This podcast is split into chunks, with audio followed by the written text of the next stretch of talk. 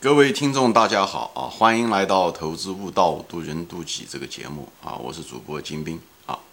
今天呢，呃，我就想用一个案例啊，就是我儿子的案例来谈一谈，就是年轻人啊，你怎么样找工作啊？嗯，那么这个案例呢，是他找的第一份工作啊。他呃，先谈找工作吧啊，就是很多人一找工作就是。听朋友说，以后看报纸，以后就是说哪个行业好啊，以后或者哪个公司好啊，以后就直接就就是想找这个这样的公司。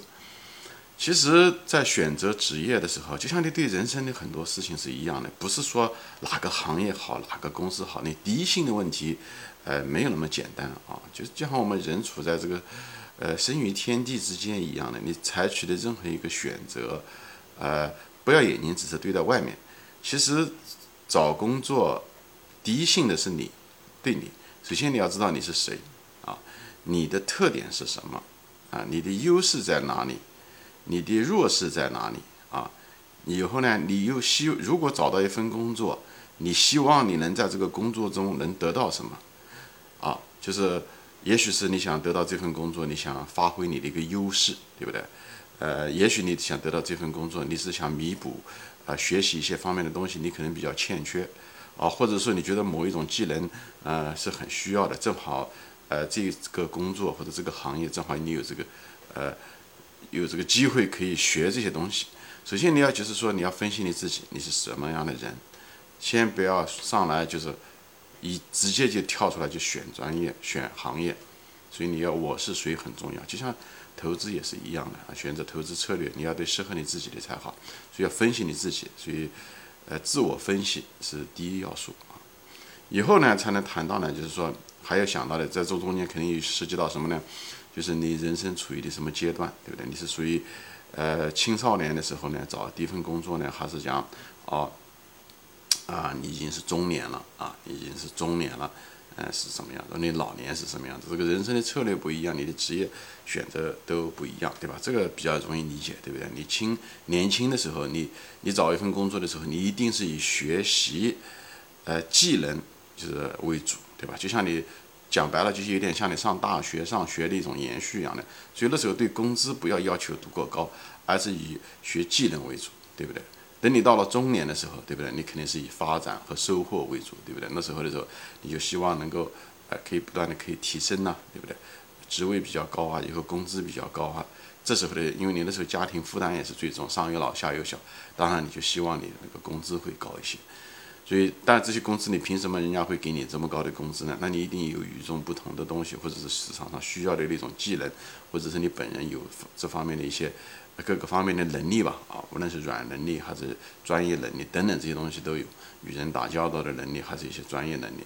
所以这些能力怎么来的呢？这这些能力一定是在你年轻的时候积累下来的一些东西。所以年轻的时候不要注意过于注重工资。我在别的节中说过，有的时候工资呃比较高，呃待遇比较好又比较舒适，你往往能力很难积攒起来。人到中年的时候，你可能就会遇到麻烦，你可能遇到了职业上的瓶颈，或者是哎，突然之间那个公司不行了，或者是你被怎么样，哎，你那是因为你技能不够，那时候中年的时候你就会遇到很大麻烦，啊，对吧？房贷呀、车贷、孩子的教育、父母亲的医疗等等，最后都积累在你身上，啊，你的时候又能力又不是很好，如果特别是你职业上又发生了一些不好的变化的时候，那就很危险啊。比方像现在疫情，很多中年人失去了工作，就不怎么好找工作。啊，当时的时候在单位里面还有一个呃不不错的一个职位或者不错的一个工资，呃，突然之间丢失掉的时候，就是一个不说是灭顶之灾吧，但是人生会，呃，受很大的一些不必要的一些灾难。所以年轻的时候，啊，多培养技能为主啊，嗯，多学习，有有，那公司里面如果你能有那种人，你可以学到东西的，不要太太在意工资，因为有的时候负担也比较轻。对不对？年轻的时候，嗯，哪怕工资不够，父母亲可以帮你补贴补贴，对不对？但是父母总有一天会老，等他们老的时候，你就需要你来帮助。所以你在年轻的时候要尽你所能的获得该需要的能力啊，缺点弱势补，优点发挥，对不对？所以在中年的时候是发挥你的优势的时候，而不是说我中年的时候还是想到怎么样的呃锻炼我的能力，在补偿我的弱势，那么这个策略就用错了。年轻的时候应该把自己的自我的感觉应该放下来，哎。呃，哪怕困难，哪怕痛苦，哎，呃，但是能学到东西就可以。比方说，我前面讲过一些销售工作啊等等这些东西，其实是比较好的一个领域。哎，这个征服你自己，又培养能力，征服自己的恐惧，征服自己的害羞，呃，很多一些心理的纠结的过程啊，能够怎么样子对待拒绝等等这些东西，都在人生中，呃销售是一个核心技能，在人生中你不管从事什么样的行业，其实多多少少都需要一些销售技能。我在别的节目中提过，对吧？小到你卖一些五金商品、买地摊，啊，大到你成为一个牧师，你要销售你的信仰和主义，都需要。包括我讲，包括科学家，你也得，你的你搞出来的一套理论，你也能把它说服别人呐，说你这套理论可以啊，对不对？所以都需要，每行每业都需要一种嗯销售的这种能力啊，只是形式不一样而已。那么青年的时候是这样的啊，中年的时候就是收获，哎，那时候的时候就是扬长避短啊，那时候是收获的季节，你怎么样的基本上也定型了，所以这时候就是，呃，以收入为主啊。那么老年的时候肯定就是要求只要稳定，你不要有那种惯性啊，我年轻的时候挣的这个钱，我中年的时候挣的这么钱，我老年的时候我应该再怎么样再发展，那这时候不行，因为你老年的时候年龄一个大了啊，技能各方面也有点点过时，虽然你的职位比较高，但你要知道你这个职位是。呃，是前因，你现在的职位是后果，并不是你现在有多能干，而是你前面的积累把你推到这个位置上来的。所以不要认为你就是，呃，该的啊，就是有点居功自傲，或者是你觉得在企业工作，你觉得啊你是功臣，你以前怎么样怎么样怎么样，企业都是很实际的。你的老板，你如果不能够给，呃，继续给企业，呃，做贡献。嗯，你如果拿的工资也那么高的时候，你也得很小心。所以你在态度上至少要小心，对自己一个正确的认识吧。有些居功自傲的人，无论是古代的时候那些大臣居功自傲，觉得立了很多功啊，认为嗯怎么样？最后的结果呢？最后的结果就是时过境迁。哎，你如果有还呃不注意你的态度，或者是你还摆老资格，你往往在职业中很可能就呃会遇到一个。很大的一个灾难，你到时候把你解雇掉，或者是把你怎么样？嗯，你不要觉得吃惊。所以人对自己要有一个清醒的认识就在这。所以人生的阶段不一样，年轻、中年、老年，他侧重点不一样，所以采取的策略也不一样。